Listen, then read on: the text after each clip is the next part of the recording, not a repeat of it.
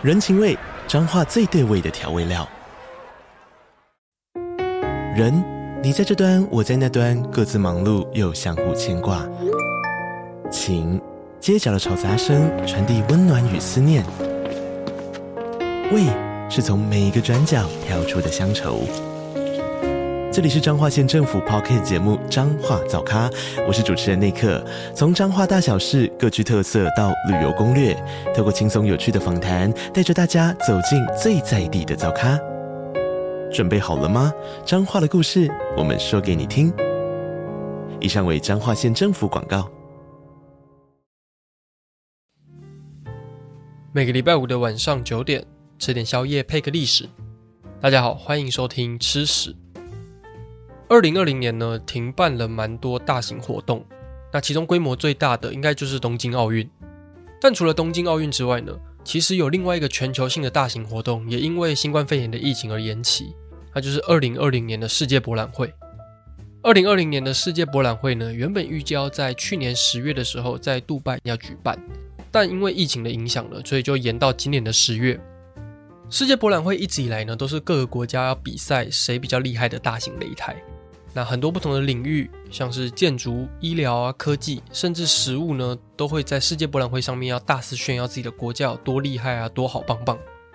那我们今天的主角棉花糖就跟世界博览会有很大的关系，到底是怎么回事呢？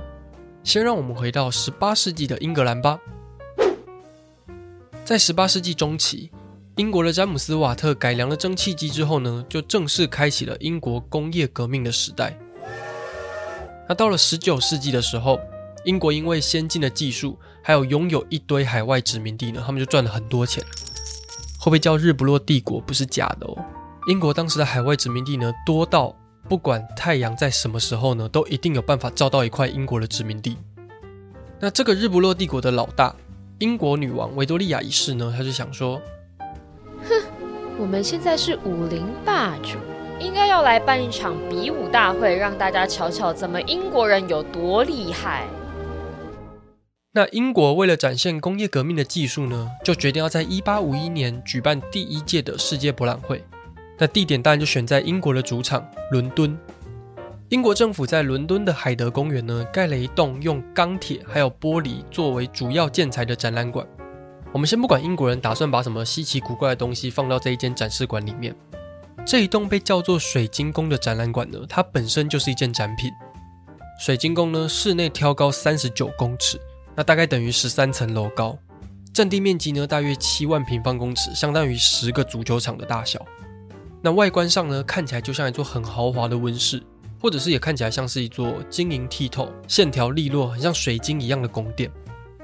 所以当你走进水晶宫的时候，你就会发现，就算你站在室内呢，你不但不会受到天气的干扰。而且你还会因为墙还有天花板都是玻璃做的，你可以透过墙看到伦敦的街景，还有一整片天空。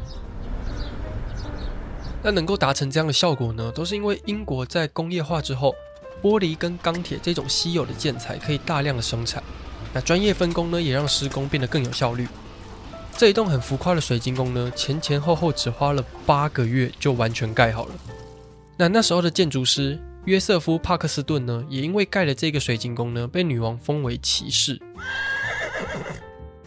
那除了这一栋很浮夸的水晶宫以外，第一届世界博览会的展品也让各国的观光客傻眼。英国的作家狄更斯在逛完世界博览会之后还说：“ 我不会说那边有什么东西可以看啦，因为有太多东西要看啦。”世博会上的展览品呢，除了蒸汽机之外，还有各式各样的起重机，甚至还有来自美国的收割机。那当然还有来自英国海外殖民地的一些展览品，像是印度啊、澳洲、纽西兰的一些东西都在世博会上面展览。有些英国人呢，可能一辈子才第一次看到这一些稀奇古怪的东西。哇！英国不但透过这一次的博览会呢，赚了十六万六千英镑，大约等于今天十亿台币。那世博会也让英国人觉得自己是世界之王。那英国的邻居法国呢，怎么可能咽得下这一口气？所以他们在四年之后，就在法国的主场巴黎举办了第二次的世界博览会。所以前四届的世界博览会呢，基本上就是英国和法国在互相比来比去。我比你厉害，我全家都比你厉害，我宇宙比你厉害。对。那其他的国家就发现，哎，世界博览会有非常高的商业价值，而且它也有机会提升国民的向心力。所以每两三年呢，就会有国家跳出来说，哎，我要办世博。像是奥匈帝国、西班牙、美国呢，都加入了主办国的行列。虽然每一届的世博呢，都展出不少新奇的东西，不过接下来比较有代表性的呢，应该就是一八八九年巴黎举办的世界博览会。这一次的博览会呢，是纪念法国大革命巴士底监狱暴动一百周年所举办的一场世界博览会。那法国政府为了吸引更多人来参观这一次的世界博览会，就决定在战神广场上面要建造一座高塔，并且要开放民间去招标。那这个标案呢，就被建筑师艾菲尔拿下来了。讲到这里，大家应该都已经猜到吧？这座塔呢，就是你去巴黎一定要去的打卡圣地——艾菲尔铁塔。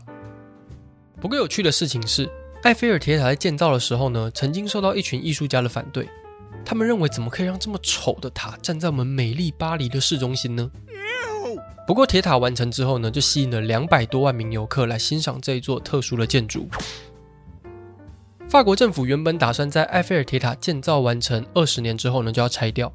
但很显然呢，大家都觉得这个建筑物很特别，所以埃菲尔铁塔就被留了下来。甚至在接下来四十年的时间里面呢，它是世界上最高的建筑物。那这座建筑呢，被认为是法国工业的成就，也成为巴黎的重要地标。一九零零年的时候，巴黎又再一次举办了世界博览会。那这一次的世博会呢，有承先启后的特殊意义，因为人类即将要从十九世纪走进二十世纪。这次的展览呢，也总共吸引了大约五千多万人参观。展览的内容包括电扶梯、电报、电影等等新技术。那因为展区实在太大了，所以他们就沿用了1893年美国芝加哥世博会呢发明的那种平面电扶梯。这个平面电扶梯跟我们现在在机场看到那一种很像，就是它是平面的，然后你站上去呢，你就会自己往前移动。那如果你在平面电扶梯上面走的话呢，你就会动得更快，所以就会很多那种小孩子在上面跑，然后就被骂这样。只是出现在一九零零年的平面电扶梯呢，它的规模更大，那占地更广，速度又更快，甚至还有专属上下的车站来确保大家的安全以及避免交通打劫。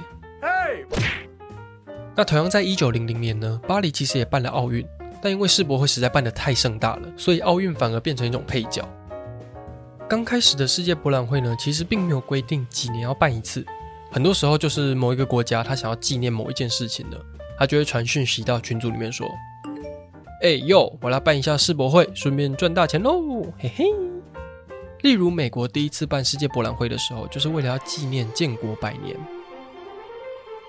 那一八九三年的时候，美国为了要纪念哥伦布发现新大陆四百周年，所以他们又在芝加哥办了一次世界博览会。那刚刚提到一八八九年的巴黎世博会呢，也是为了纪念法国大革命一百周年。一直到一九二九年呢，三十一个经常举办世界博览会的国家才组成一个单位，叫做国际展览局。那世界博览会的举办规则呢，才被国际展览局慢慢给定下来。这个国际展览局的主要工作呢，就是负责协调世博会的举办时间，还有审核主办国的资格。那在国际展览局的认可之下，世界博览会呢会分成两种。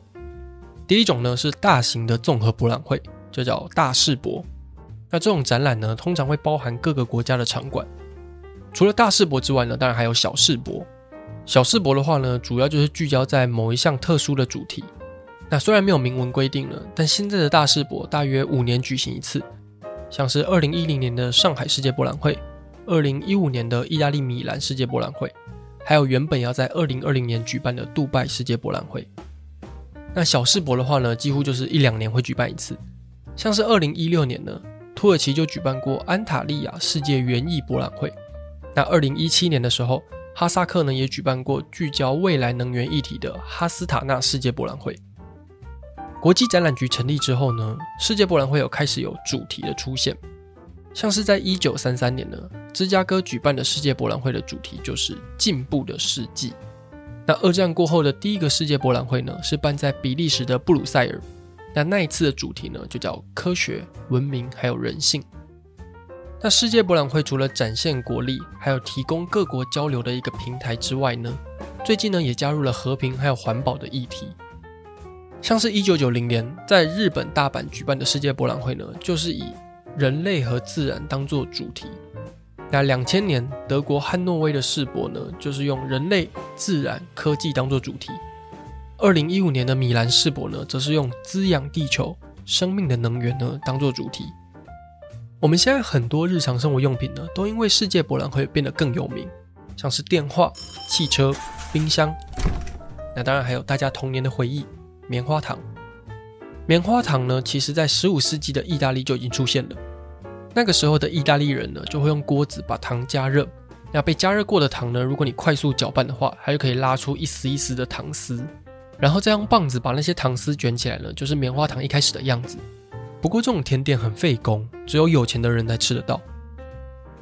到了一八九七年的时候，在美国的田纳西呢，有一个牙医叫做莫里森，他和他的朋友沃尔顿呢，平常没事就喜欢发明东西，那他们也很喜欢吃甜点，所以他们就发明了一个制造甜点的机器。这个机器的上面呢，有一个大锅子，那下面就是一个快速旋转的装置，在这个旋转装置的中间呢，有一个洞。那糖呢，就会在旋转装置的下面被加热，然后被加热过后的糖呢，会被旋转装置一路的拉拉拉往上拉，就会拉出一条一条的糖丝。这些糖丝就会从那个旋转装置中间的洞喷出来。那这些细细的糖丝喷出去之后呢，就会碰到大量的冷空气，那它就会形成像棉花一样的质感。所以莫里森呢，他们就把这种甜点叫做仙女牙线 （Fairy Floss）。那既然他们发明了一个伟大的甜点，当然就要找个地方卖钱呢。所以牙医莫里森还有他的朋友沃尔顿呢，就把脑袋动到了世界博览会上面。当时的美国呢，在圣路易斯举办世界博览会，那莫里森还有沃尔顿呢，就把他们制作的仙女牙线带到了世界博览会上面卖，一小盒呢卖二十五美分，大约是现在新台币两百块左右。这个价格虽然不便宜啦。但仙女牙线拿在手上呢，就很像一朵云，根本就是完美打卡的必备小物。那这么美的东西呢，就导致一堆人跑去买。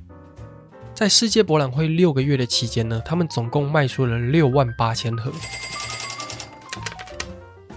那到了一九二零年代，仙女牙线 Fairy Floss 呢就被改名叫做 Cotton Candy，就是棉花糖。到了一九七零年代的时候，甚至开始出现了电动的棉花糖机，这让制作棉花糖呢变得更容易。那美国还把每年的十二月七号定为国家棉花糖日，这就可以看出来美国人对于棉花糖有多狂热了。我好想吃棉花糖啊！那以上呢就是棉花糖的小故事。如果你喜欢吃屎的话呢，欢迎追踪吃屎的 IG，我们在 IG 上面有放各个播放平台的连结，那也欢迎在底下留言分享心得哦。那我们就下次见喽，拜了。